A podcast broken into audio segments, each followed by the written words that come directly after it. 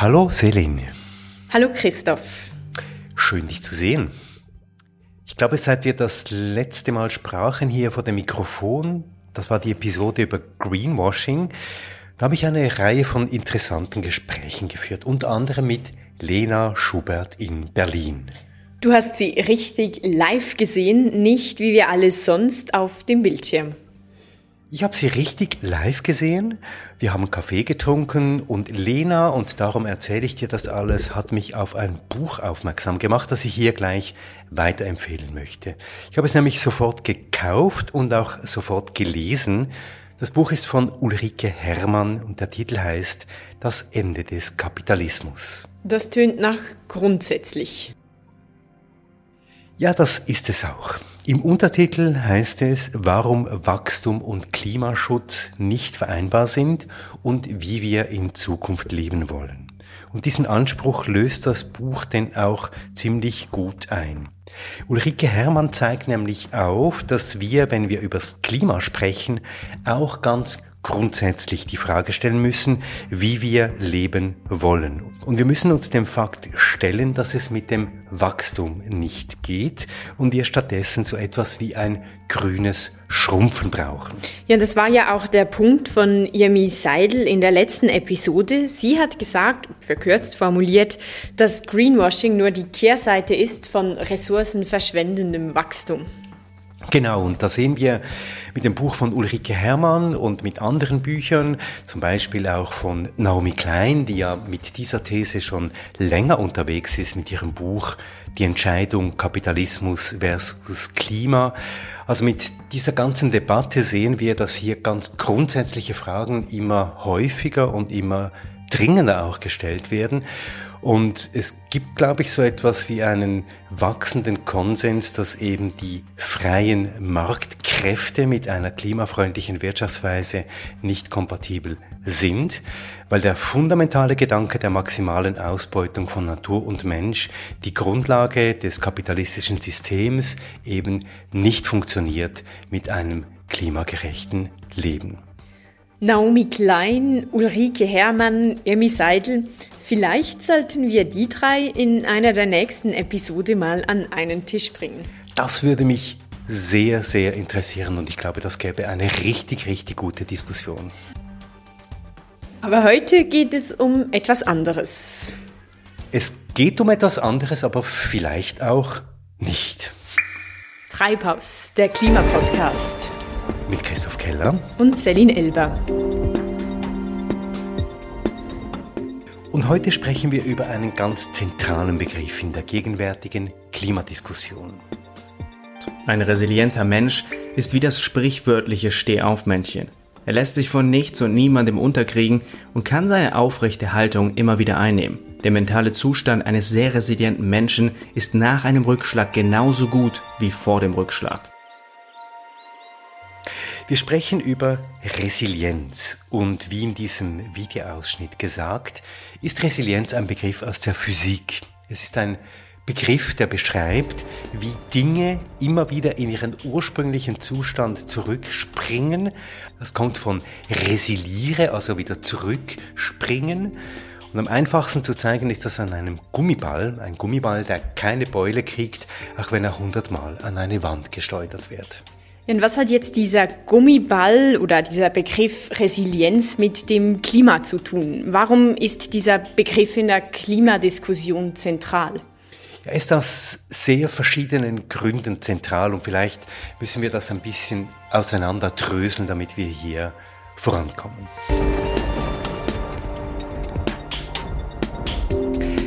Einerseits ist der Begriff der Resilienz zentral, weil der Begriff vor allem in einem psychologischen Sinne immer häufiger verwendet wird, nämlich bei der Frage, wie wir alle, du und ich, trotz der vielen schlechten Nachrichten, trotz der drohenden Katastrophen im Zusammenhang mit dem Klima, irgendwie dennoch psychisch und natürlich auch ein Stück weit physisch gesund bleiben können. Also was können wir tun gegen die bekannte und in der Zwischenzeit auch schon sprichwörtlichen Climate Anxiety gegen die Lähmung, die uns manchmal ergreift, wenn uns die Dimension der Krise so richtig bewusst wird. Gemäß einer Umfrage, die im Fachblatt The Lancet veröffentlicht wurde, sind 59 Prozent der Befragten sehr oder extrem besorgt angesichts des Klimawandels. Mehr als die Hälfte der Befragten sind deswegen oft traurig, angstvoll und wütend, fühlen sich machtlos, hilflos, schuldig. Ja, genau. Und hier setzt eben der Begriff der Resilienz oder das Konzept des, der Resilienz an. Für viele ist resilient werden der Ausweg aus der Verzweiflung. Er ist wichtig, auch wenn es darum geht, wie man sich erholen kann, wie wir uns erholen können nach einem Streik, nach einer Besetzung, nach einer Aktion. Hier geht es darum, trotz der ständigen Auseinandersetzung mit der Klimakrise emotional gesund zu bleiben. Resilienz ist äh, so eine Art Immunsystem der Seele. Und wenn man es genau definieren will, dann kann man auch sagen, es ist die Fähigkeit, äh, schwierige Lebenssituationen ohne eine anhaltende Beeinträchtigung zu überstehen. Allerdings kann das ja auch kippen, nicht wahr? Das kann auch ein wenig so tönen, als müssten wir alle bitteschön stark, ruhig, überlegen, irgendwie souverän bleiben. Genau, und das tönt dann so ein bisschen so, dass eben diese Wut und auch die Verzweiflung zwar dazu gehört, das ist okay, aber gleichzeitig gibt es auch die Erwartung, dass wir eben in dieser Resilienz immer wieder fähig sein sollen, in den alten Zustand zurück zu schnappen. Also es gibt diese Vorstellung, dass man sich quasi gegen die Krise immunisieren soll, auch ein Stück weit.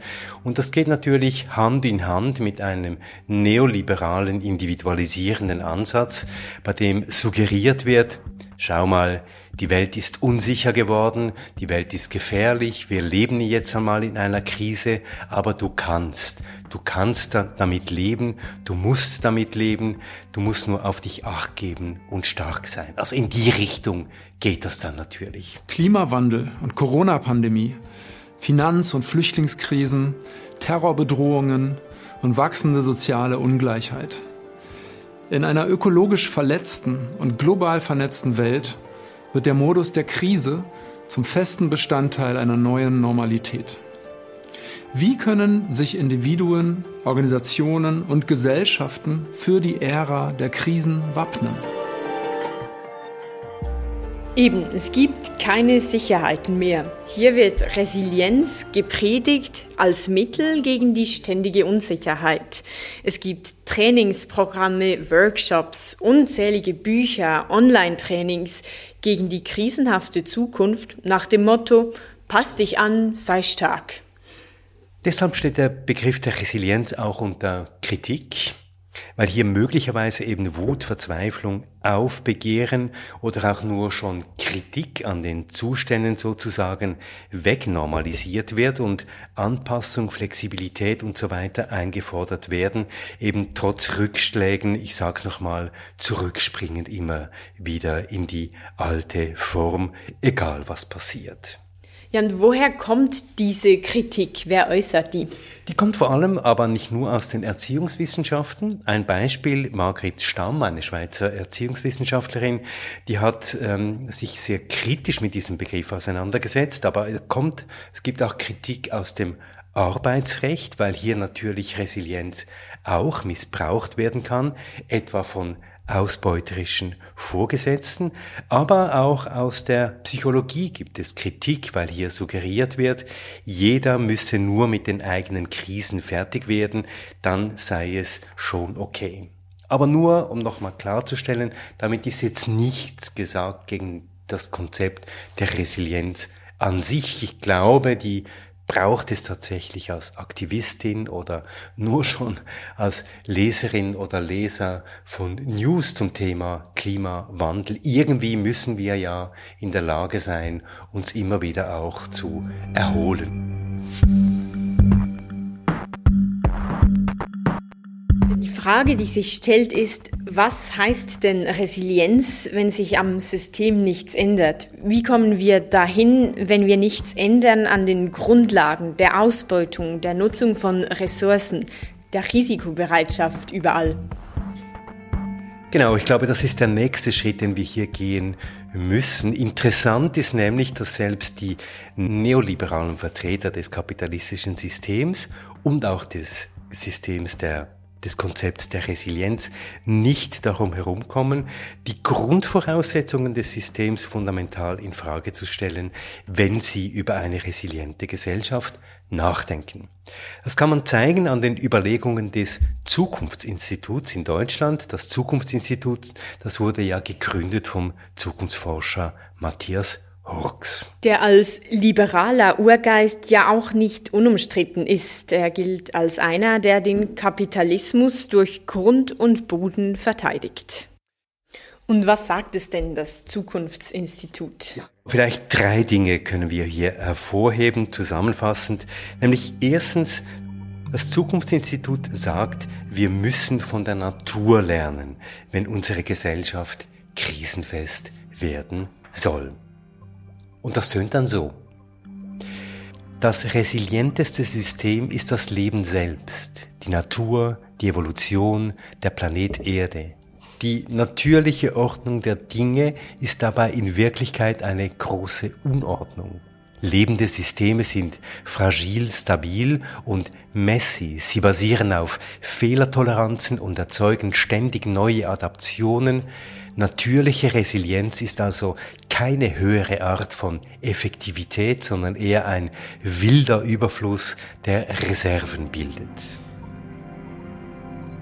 Okay, wir müssen also darauf vertrauen, dass wir von der Natur lernen müssen. Genau. Und weiter? Also auf Wildheit sozusagen gewissermaßen, auf wildem Überfluss, sagt hier das Zukunftsinstitut. Ja, weiter, der Mensch, nicht die Technik, rückt ins Zentrum. Das tönt dann so.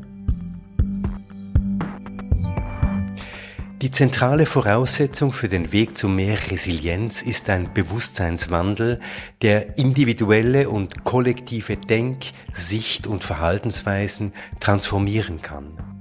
Für jedes einzelne Individuum stellt sich damit auch die höchstpersönliche Frage, wie kann ich insbesondere in Krisenzeiten dazu beitragen, die eigene und die allgemeine Lebensqualität zu erhöhen und die Zukunft positiver zu gestalten. Ja, da haben wir sie wieder, die Eigenverantwortung. Genau, da haben wir sie wieder, die Eigenverantwortung, also dieses Rückbesinnen auf das Ich. Aber aber, sagt auch das Zukunftsinstitut, die Gesellschaft muss sich wandeln. Und zwar die Idee eines solidarischen Wir, die während der Corona-Krise eine neue Popularität erlangte, bringt viele Potenziale für eine Stärkung der Sicherheit in einer vernetzten Gesellschaft. Systemrelevant sind dabei vor allem die weichen kulturellen und intersubjektiven Faktoren, die den kollektiven Resilienzgeist einer Bevölkerung ausmachen.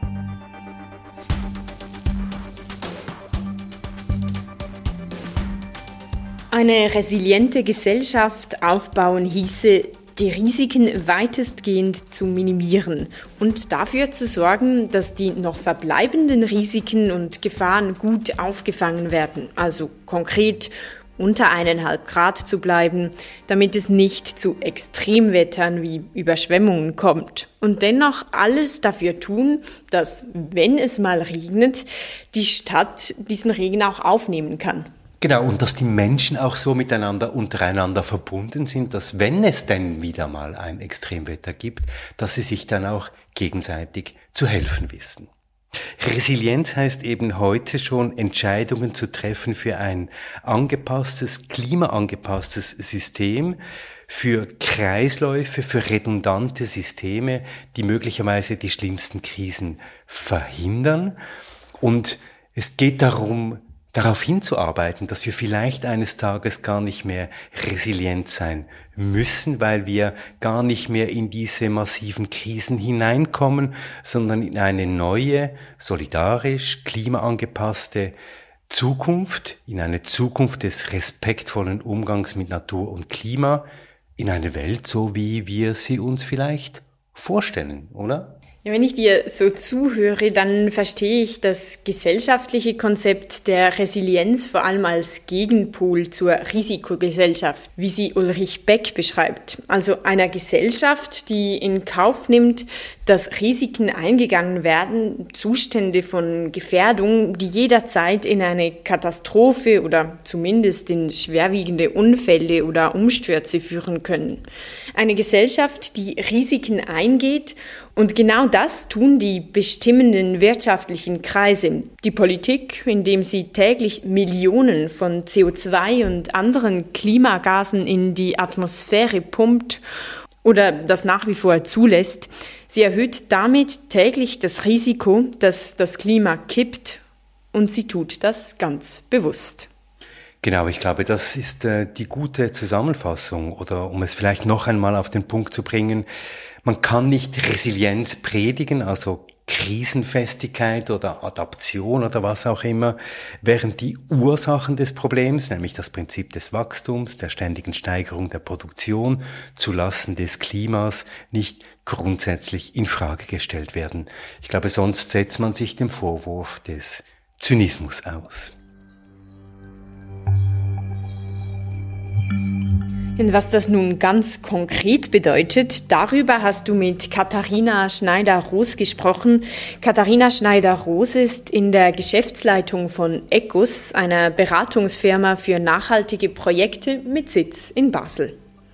Katharina Schneider-Roos hat lange Jahre die Stiftung Global Infrastructure Basel geleitet und kennt sich in der Thematik resiliente Städte und resiliente Infrastruktur bestens aus. Und ich habe sie zuerst gefragt, was sie denn ganz konkret mit dem Thema Resilienz verbindet. Also mein Zugang zur Resilienz ist über die Infrastruktur. Wir haben einen Standard für nachhaltige und resiliente Infrastruktur entwickelt, der heißt Sure Standard for Sustainable and Resilient Infrastructure. Das war ein sehr langer Prozess und das hat, wenn ich mich richtig erinnere, 2014 so angefangen. Und da wurde ich eigentlich auch zum ersten Mal mit diesem Thema konfrontiert. Was macht das eigentlich aus? Äh, resiliente Infrastruktur, also wie im Bereich Infrastruktur, Städtebereich. Und dadurch bin ich dann auch in eine Jury gekommen für die Resilient Cities Conference von ICLE. ICLE ist ein Städtenetzwerk und da haben sich eh schon Akteure zu, äh, aus den Städten äh, zusammengesetzt, aus dem Süden, aus dem globalen Süden auch vor allem. Das zeigt ja auch, Katharina, dass dieses Thema Resilienz jetzt wirklich ein wichtiges Thema ist, äh, sicher auch unter dem Stichwort Klimaadaptation also Anpassung ans Klima, aber auch als eigener Begriff. Jetzt, was ist das Spezifische, was meint Resilienz denn ganz genau in diesem Kontext, in dem du arbeitest? Im Infrastrukturkontext vor allem, dass da gewisse Maßnahmen getroffen werden bei der Planung einer Infrastruktur, schon im Design, dass sie so gebaut wird, dass sie verschiedenen Klimakatastrophen sozusagen überleben kann. Äh, es kann auch so gebaut werden, dass zum Beispiel ein Teil kann zerstört werden, aber man hat auch noch eine Idee oder einen Plan, wie man zum Beispiel dann diese Umfahrung macht. Das ist auch eine resiliente Maßnahme. Wenn es kaputt geht, dass es sozusagen trotzdem die Funktion ähm, erhalten will. Also dass man trotzdem noch Menschen von A nach B bringen kann, wenn da mal die Straße kaputt ist. Das ist die eine Sache. Und die zweite Sache beim Thema Städte und Resilienz ist, dass es auch einen sehr starken sozialen Aspekt hat. Also es geht ja darum, wie können Menschen mit dieser, äh, unter diesen neuen Umständen des Klimawandels miteinander leben. Wie müssen die auch aufeinander aufpassen und schauen, dass, wenn so eine Katastrophe eintritt, man frühzeitig gewarnt wird. Das muss der Staat eigentlich leisten. Es gibt auch andere Warnsysteme. Wie ähm, kommt auch äh, dann schnell eben wie kann sich die Infrastruktur, die Leisten auch schnell erholen ähm, nach so einer Katastrophe?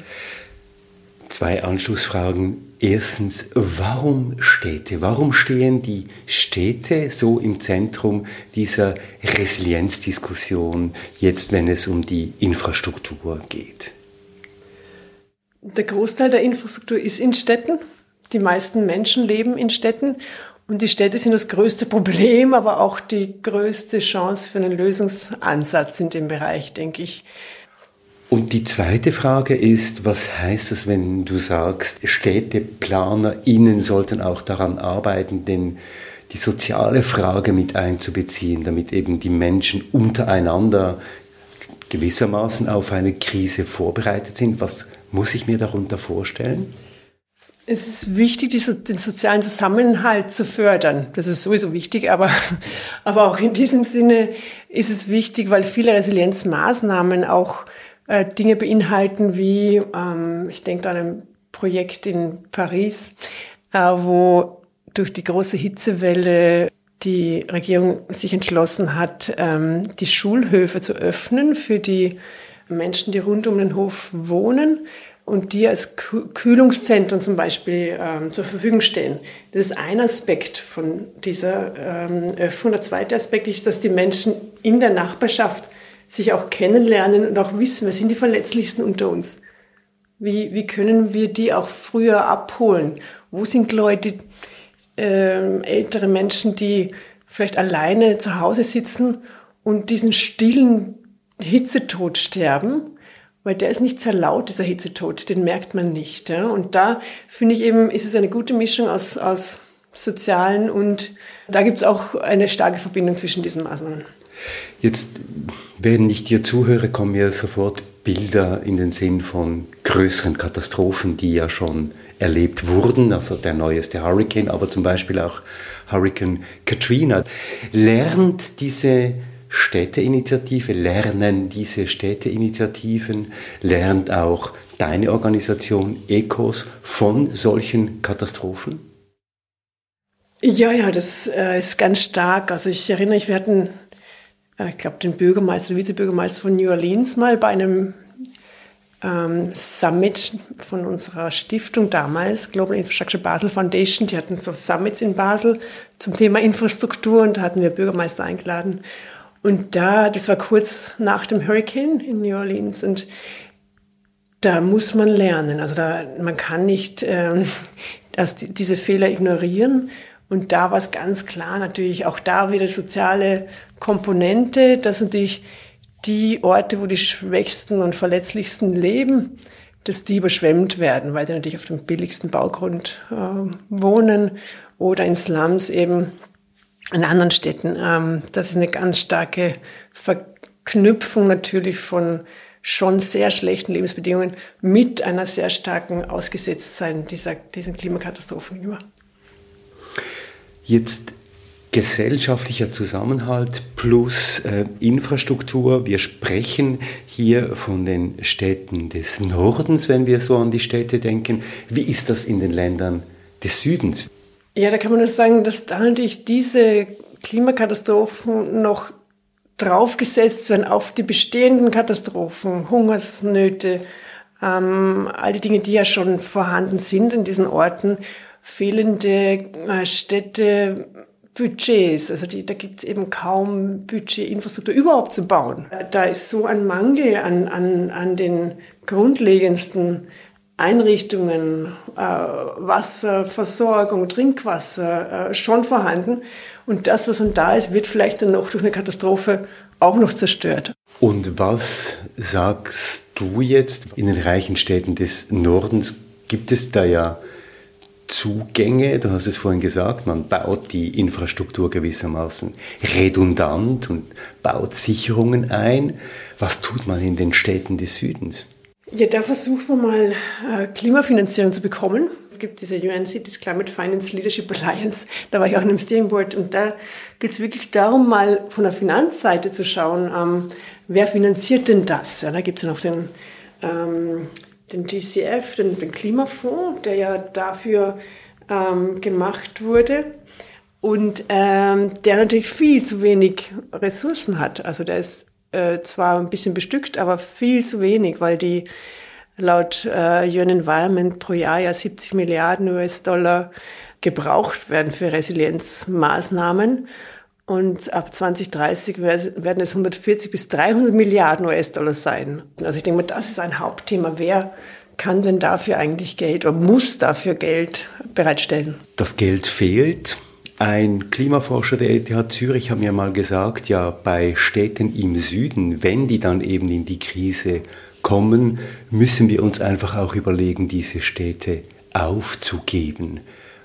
Es gibt Städte, die schon aufgegeben wurden, auch in, in der DDR zum Beispiel gibt es auch eine Abwanderung oder so. Es gibt Gründe, wenn, wenn man eine Stadt aufgeben müsste, wenn sozusagen die Basisinfrastruktur einfach überhaupt nicht mehr gewährleistet werden kann. Da muss man wirklich in jede Stadt reingehen und schauen, was ist ganz spezifisch die Situation. Also das kann man auch, glaube ich, nicht so global sagen. Jetzt dieser Standard, an dem du mitgearbeitet hast, äh, Katharina. Was ist der Zweck eines solchen Standards, dass man gewissermaßen ein Standard für resiliente Städte erarbeitet? Also der Standard ist ja wirklich nicht für Städte, sondern ganz spezifisch für Infrastrukturen. Das ist auch ganz wichtig, dass man den Scope, also den Bereich, den der Standard wirklich beurteilt, dann genau definiert was, also beurteilt man noch, was, was liegt außerhalb. Ähm, es ist eigentlich eine, eine grundlegende Einigung. Ähm, die hat auch drei Jahre gedauert mit ganz vielen Stakeholdern, mit, mit der Weltbank und der UNO und äh, Ingenieursvereinigungen und StädtevertreterInnen und ähm, diversen NGOs wie Transparency International, geht auch in den Bereich Korruption zum Beispiel. Man hat also ganz verschiedene Bereiche, die man dann mal eine gute Baseline, eine gute Definition von dem, was unbedingt sein muss, definiert. Und dann kann man darüber hinausgehen und das natürlich noch viel besser machen. Es geht um CO2-Emissionen, es geht um Gender. Es ist sehr breit gefasst, Biodiversität. Also was sind die grundlegenden Dinge, die auch nicht gemacht werden dürfen? Kannst du da ein paar Beispiele nennen, ganz konkret? Was ist gewissermaßen das Fundament, das nicht zerbrechen darf bei einer Infrastruktur, damit die Menschen überhaupt noch leben können? Oder gibt es dieses, diesen Kern gar nicht? Den gibt es nicht, würde ich sagen, weil jede Infrastruktur, wir sprechen von Abwasser und Mobilität, die sind so unterschiedlich. Man muss wirklich dann in diesen spezifischen Sektor gehen und sagen, ja, oder Trinkwasser. Also es ist die, die Funktion der Infrastruktur ist so unterschiedlich. Und da ist es eher, ähm, also der Kern ist ja die Funktion, bietet die Infrastruktur, kann sie die, Info, die, die Funktion weiter anbieten, auch wenn sie kaputt geht? Oder wie schnell kann sie wieder sozusagen äh, zurückkommen, um da die Funktion wieder leisten zu können? Um das geht um diese Widerstandsfähigkeit, um, dieses, um diese Elastizität. In allen Bereichen, jetzt hast du vorhin zum Beispiel Gender genannt, du hast die Jugendlichen genannt. Warum jetzt Gender oder warum auch Biodiversität? Infrastrukturen haben meiner Meinung nach ähm, auf all diese Bereiche Einfluss. Wir hatten am Anfang die Kinder vergessen, muss ich ganz offen sagen, mit dem Schulstandard, das haben wir nachgeholt weil wir eben auch die, unbedingt auch die Verletzlichsten, die Schwächsten in unserer Gesellschaft abholen möchten mit dieser Infrastruktur. Das ist ein ganz wichtiger Punkt. Und jetzt haben wir eingeführt, dass äh, immer eine lokale Schule äh, das Infrastrukturdesign äh, anschauen muss und ihre Meinung geben muss, die Kinder der lokalen Schule. Das hatten wir dann später eingefügt, weil es ein ganz wichtiger Aspekt, die Infrastrukturen sollen ja allen dienen. Und sie dienen oft nicht allen, wenn nur Männer am Reißbrett da diese Infrastruktur planen und zum Beispiel gar nicht dran denken, wenn Frauen durch eine gewisse Strecke gehen müssen, wo viele Vergewaltigungen stattfinden, ähm, dass sie dann bis zu ein, ein, zwei Stunden Umweg in Kauf nehmen müssen, jeden Tag, damit sie diese Stelle nicht passieren. Das sind so Dinge, die man nicht mitdenkt, wenn man das nicht explizit tut. Jetzt reden wir von resilienten Infrastrukturen, wir reden von resilienten Städten. Katharina, heißt das, wir sind eigentlich sozusagen in der Vorbereitung der Klimakrise, die auf uns zukommt? Das ist ein sehr westlicher Blick. Die Klimakrise ist schon lange da. Ja? Und die ersten Plattformen dazu sind 2010 entstanden. Wir hinken total hinterher Warum ist auch ganz offensichtlich, dass wir hier im Westen noch nicht so viel davon spüren. Ja, wenn wir hier in Basel sitzen, ja, ist ein bisschen wärmer geworden. Aber äh, das ist auch das Problem, dass man diese, dieses Vorhandensein dieser Klimakrise noch nicht so wahrnimmt hier. Also ein Großteil der Bevölkerung dieser Erde nimmt das schon sehr lange, sehr stark wahr.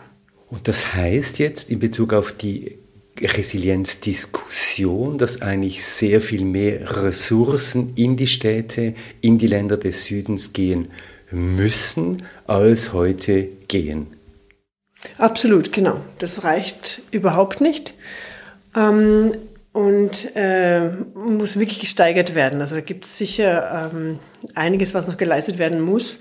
Gleichzeitig muss man auch hier, also die Verletzlichsten sind auch bei uns, ja, und die leiden immer zuerst. Also es ist ganz klar, dass die in europäischen Städten, in amerikanischen Städten, wo auch immer, die städtischen Gebiete mit der größten, mit dem größten, mit der größten Hitze zum Beispiel, genau die sind natürlich, wo die ärmsten Leute wohnen, weil dort am nächsten Grünfläche geplant wurde. Über Generationen. Also diese Verschränkungen sind hier auch ganz klar, ähm, dass es die immer zuerst trifft. Was wäre denn aus deiner Perspektive die beste Strategie, um Städte sowohl im Süden wie auch im Norden möglichst schnell resilient zu machen, beziehungsweise so zu designen, so zu gestalten, dass wir möglicherweise gar nicht in diese Krise hineinkommen? Ähm, ich glaube, diese Krise lässt sich nicht umgehen. Die ist vorhanden. Also das ist auch so ein Wunschdenken, dass wir da nicht hineinkommen. Das Klima hat sich schon verändert, das wird sich weiter verändern. Wir können nur hoffen, dass es äh, bei 1, unter 1,5 Grad bleibt. Ähm, aber wir sind eigentlich mittendrin. Ähm, deshalb ist es eher, fällt es eher unter Wunschdenken. Was könnten wir tun, dass wir da nicht hineinkommen?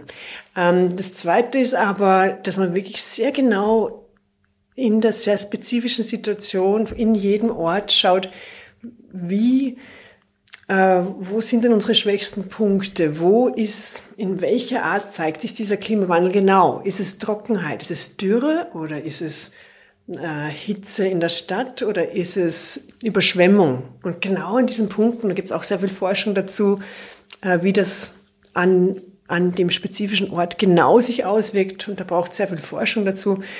Und da muss man halt dann ganz konkret äh, reagieren auf einer sehr technischen Ebene, aber auch natürlich, und das ist auch eine Sache, die wir viel machen, es ist mit äh, Nature-Based Solutions nennt sich das, dass man halt wirklich ähm, immer die Natur einbezieht, weil die kann das halt mal am besten, weil da halt Prozesse vorhanden sind, die man nutzen kann in ihrer Funktion. Ist es, äh, in dem Wasser aufgesogen wird durch den Grund oder ist es Kühlung durch Bäume? Ist es ähm, ja die Dinge, die man eh schon ein bisschen kennt jetzt auch, weil sie auch langsam bei uns kommen. Und das heißt auch, setzen auf lokale ExpertInnen, setzen auf lokales, vielleicht sogar indigenes Wissen, setzen auf das Wissen der sogenannten Frontline Communities, die die am meisten Erfahrung eben auch haben mit dieser Krise? Ja, die haben nicht nur Erfahrung mit dieser Krise, sondern einfach mit ihrer Umgebung. Die wissen, wo sie leben, die wissen schon, wer wo ertrunken ist und warum. Ähm, und die wissen auch, wie man Häuser gebaut hat früher eben, die gut, durch, gut durchlüftet sind. Also da gibt es wirklich sehr viel äh, Wissen. Ähm, Indigenes auch. Ähm, und die wissen aber auch, wie ihre Gemeinschaft funktioniert. Die wissen, wo die alten Menschen leben und wie die abgeholt werden müssen. Gibt's, wir haben auch in einem Slum gearbeitet in Durban einmal. Also da ist sehr viel Wissen vorhanden und man, man sollte nicht glauben, als jemand, der von außen kommt, dass man es besser wüsste. Man kann vielleicht gewisse ähm, wissenschaftliche Fakten noch bringen und, und Methoden, aber die Leute äh, kennen sich am besten aus, da wo sie leben und bräuchten eigentlich ähm, finanzielle Unterstützung, um sich selbst zu organisieren. Ein ganz tolles Projekt muss ich noch einbringen. In diesem Slum in Durban gibt es eine Slum ähm, Dwellers äh, Initiative. Die sind so basiert auf kleinen Frauengruppen, die sich finanziell gegenseitig unterstützen und wählen dann ihre Slum-Vertreter und haben eine, eine Datenbank, die heißt Know Your City Data. Die vermessen ihre Slums selber, wissen genau, wer dort wohnt. Die Stadtregierung weiß es nicht. Wenn ich dir zuhöre, Katharina, dann habe ich den Eindruck, wir bauen eigentlich oder die Communities bauen auch mit diesem Gedanken der Resilienz sozusagen die Städte und die Communities der Zukunft, also auch Communities, Städte, Infrastrukturen, die eben zukunftsweisend sind und die auch die Voraussetzung sind dafür, dass wir ein klimaadaptiertes Leben führen können. Habe ich das richtig verstanden? Mhm, also die Stadt der Zukunft, ähm, an der müssen wir noch stark arbeiten, denke ich. Es muss eine inklusive, ähm, klimaresiliente, vorbereitete auch, muss ich auch im Vorhinein schon auf diese Krisen vorbereiten. Wir kennen es ja mit Corona, da hätte, wäre man auch gern vorbereitet gewesen. Ne? Also es gibt ja da schon Möglichkeiten. Man lernt ja dann auch aus der Krise. Ähm, und das ist auch ein ganz wichtiger Punkt. Also wirklich auch äh, Vorarbeit zu leisten, ähm, damit man gewappnet ist für zukünftige ähm, Krisen. Aber die Diskussion rund um die Resilienz, das ist gewissermaßen der Kern dieser klimaadaptierten, klimafreundlichen und letztlich auch nachhaltigen Stadt? Ja, dieser Begriff der Resilienz, äh, der ähm, man kann ihn auch mit anderen Begriffen umschreiben. Also das war halt auch ein Begriff, der mal eingeführt wurde in diesem Bereich, er kommt aus anderen Bereichen. Ähm, aber man kann den auch äh, anders führen und sagen, die nachhaltigen Entwicklungsziele müssen eingehalten werden. Ich glaube, es ist nicht so weit weg. Ja? Also wenn man diese Entwicklungsziele, und da ist auch Gender drin, da ist auch Klima äh, drinnen, da ist Biodiversität drinnen, da ist sind die Infrastrukturen, die Städte drin. Armutsbekämpfung, genau. soziale Gerechtigkeit. Kein so Hunger. Genau. Also man könnte es auch sagen, wenn man die alle einhalten würde und auch wirklich schauen, wo die Ziele hin müssen und die auch wirklich umsetzen würde, dann wäre man wahrscheinlich sehr resilient. Katharina Schneider-Ross, ganz herzlichen Dank.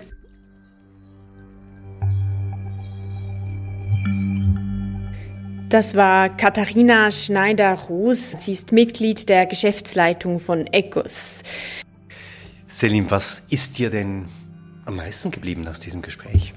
Ja, mir ist geblieben, dass es für Resilienz auch Puffer braucht. Puffer, die vielleicht Puffer, die die Verletzlichsten nicht haben, seien es die Verletzlichsten bei uns oder die Verletzlichsten auf einer globalen Ebene, die, die ärmeren Länder. Und dass, dass man, um Resilienz sein zu können, auch Ressourcen braucht, Finanzen braucht, die von irgendwo kommen müssen und es Stand jetzt nicht tun. Weil eben Resilienz bei uns mit der ganzen Ausstattung, die wir haben, von der Infrastruktur bis hin zu den Kommunikationsmitteln, etwas ganz anderes ist als Resilienz in den Städten des Südens. Ja, ich glaube, es geht darum, Resilienz nicht nur als Selbsthilfe zu sehen, sondern als etwas Größeres, was auch viel mehr Leute betrifft. Also das ist mir auch ein Stück weit geblieben in diesem Gespräch, wie sehr ähm, Katharina Schneider-Groß eben die soziale Frage hier betont hat. Also Infrastruktur ist das eine, die muss irgendwie redundant und resilient gebaut werden, aber dass es eben wirklich auch darum geht, äh, unsere sozialen Beziehungen so äh, zu knüpfen innerhalb von Städten oder innerhalb von Communities, dass wir auch wieder wissen, wer ist eigentlich unsere Nachbarin? Wer sind die, wo sind die alten Menschen und vor allem auch, wo sind die Kinder und was für Bedürfnisse haben denn die Kinder? Nicht nur in der Situation der Krise, sondern überhaupt, also dieses Betonen Sozial des Sozialen, das hat mir äh, wirklich auch, ähm, hat mich beeindruckt in diesem Gespräch, wie wichtig das es eben auch ist in der ganzen Forschung. Aber was heißt das nun alles für unser Handeln, für unser Tun? Sollen wir uns für eine resiliente Existenz einsetzen, ja oder nein? Also für mich, wenn du mich fragst, würde ich die Frage so beantworten, ich bin eigentlich nicht bereit, mich Resilienz, mir Resilienz anzutrainieren, um mich auf eine Krise vorzubereiten. Aber ich bin sehr gerne bereit, resiliente Strategien mitzutragen und mitzuentwickeln, damit die Klimakrise sich nicht so heftig verschärft, dass wir also, also dieses enorme Risiko, dass wir durch das ständige Abladen von Milliarden Tonnen CO2 in die Atmosphäre eingehen, endlich herunterfahren. Ich glaube, das ist und bleibt die einzig wirkliche resiliente Strategie. Das ist einfach, man muss sagen, wenn man ein bisschen Angst hat, wenn man mit hoher Geschwindigkeit auf der Autobahn unterwegs ist, ist wahrscheinlich das beste Mittel, um hier etwas dagegen zu tun, ist auf die Bremse zu stehen, auszusteigen und spazieren zu gehen. Und dann brauchen wir eben auch keine neoliberalen Konzepte mehr, irgendwie Selbststärkung und so weiter, wie wir irgendwie krisenresistent durchs Leben gehen sollen, weil eben diese Krisen möglicherweise in dieser Heftigkeit auch nicht mehr eintreten. Also es ging eigentlich darum, jetzt wirklich wirklich auch mit Blick auf die COP27, die vor uns steht, mit Blick auf all das wir erlebt haben in diesem Sommer, mit der ganzen Energiekrise, wirklich diesen Schritt zu tun, um hier auf Netto Null zu kommen, möglichst schnell.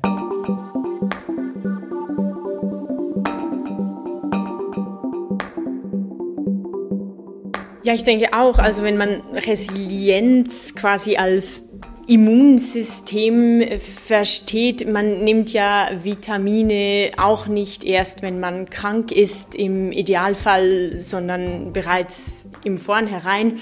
Und, und ich denke, mit dem Klima muss man das Gleiche tun. Man muss sich vorbereiten auf den Fall, dass, dass etwas passieren könnte, dass etwas passieren kann, weil wir, wir sind nicht sicher, wir steuern darauf zu und ich denke, man muss auch durchaus schauen, dass die Folgen gemindert, gelindert werden, bevor es soweit kommt, ähm, was nicht heißt, dass man einfach alles hinnehmen muss und akzeptieren muss, dass es halt passiert und ähm ja, ich glaube, wir müssen es auch ein Stück weit trainieren heute schon oder? Wir müssen leben wir müssen heute ein Leben einüben, das ein Leben vorwegnimmt von dem, wie wir es in Zukunft gerne leben möchten, damit dieses Leben, das wir dann leben werden, auch resilient ist. Also irgendwie so, oder? Wir müssen ja irgendwie in die Praxis hineinkommen mit diesem neuen Leben in einer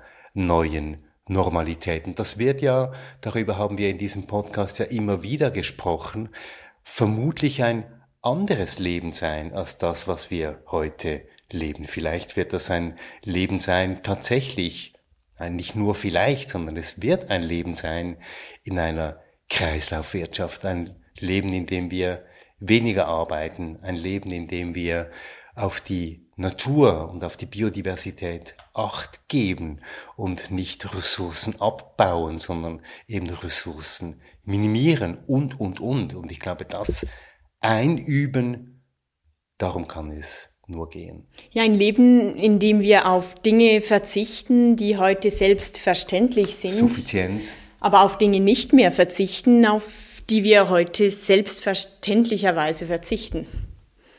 Zum Beispiel auf Schnee im Winter. Auf sauberes Wasser.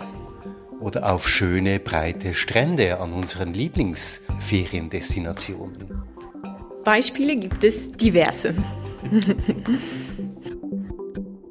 ja, und ich glaube, die Frage ist, wie kommen wir ins Handeln? Und da möchte ich einfach ganz kurz noch darauf hinweisen, zum Schluss, dass die Klimagerechtigkeitsinitiative Basel 2030 am 27. November zur Abstimmung kommt hier in Basel.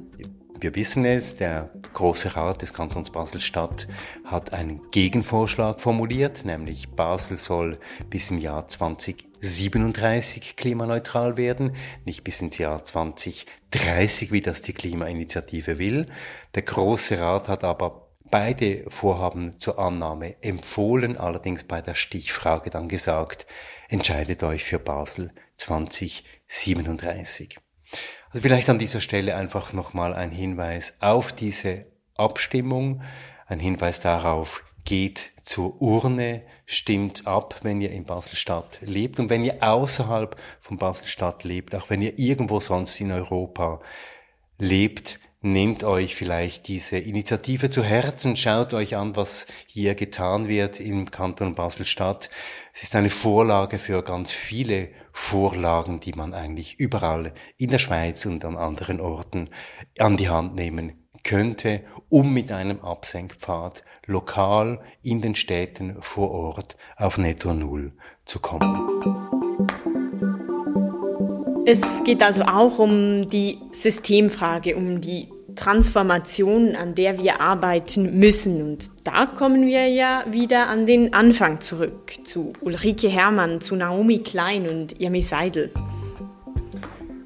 Ja, und auch dieser Podcast, Selin, ist ja Teil eines Projekts der Transformation hin zu einer solidarischen, sage ich jetzt mal, hin zu einer solidarischen, gleichberechtigten, diskriminierungsfreien, gerechten und klimafreundlichen Gesellschaft, die wir uns alle als eine neue krisenfeste und nicht riskante Normalität wünschen. Ja, und diesen Podcast zu machen, Treibhaus zu machen, zu recherchieren, zu präsentieren, das alles kostet Geld. Und dieses Geld fällt nicht einfach vom Himmel. Darum geht auf unsere Webseite, klickt auf den Button Unterstützen und dann ist alles ganz einfach. Wenn es nicht funktioniert, einfach den Refresh-Button drücken, dann kommt es ganz sicher gut. Und wir bedanken uns schon mal an dieser Stelle. Ja, und bis zum nächsten Mal. Treibhaus, der Klimapodcast ist eine Produktion von Podcast Lab mit Samuel Schläfli, Christoph Keller, Olivier Christe, Alexandra Baumgartner, Johann Otten und Lena Schubert mit der Musik von Lukas Fretz und mit den Stimmen von Christoph Keller und Celine Elber. Ihr findet uns auf Spotify, auf Apple Podcasts und wenn euch dieser Podcast gefällt, wenn ihr Anregungen habt, Kritik und Ideen, dann schreibt uns auf Facebook und per Mail an mail@treibhauspodcast.ch und folgt uns auf Instagram, auf Facebook und auch auf Twitter.